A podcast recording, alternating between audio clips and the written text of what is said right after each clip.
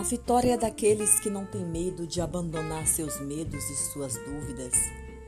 Segue em frente, confia em Deus e você alcançará todos os seus objetivos. Uma grande segunda-feira maravilhosa, um bom dia para todos vocês.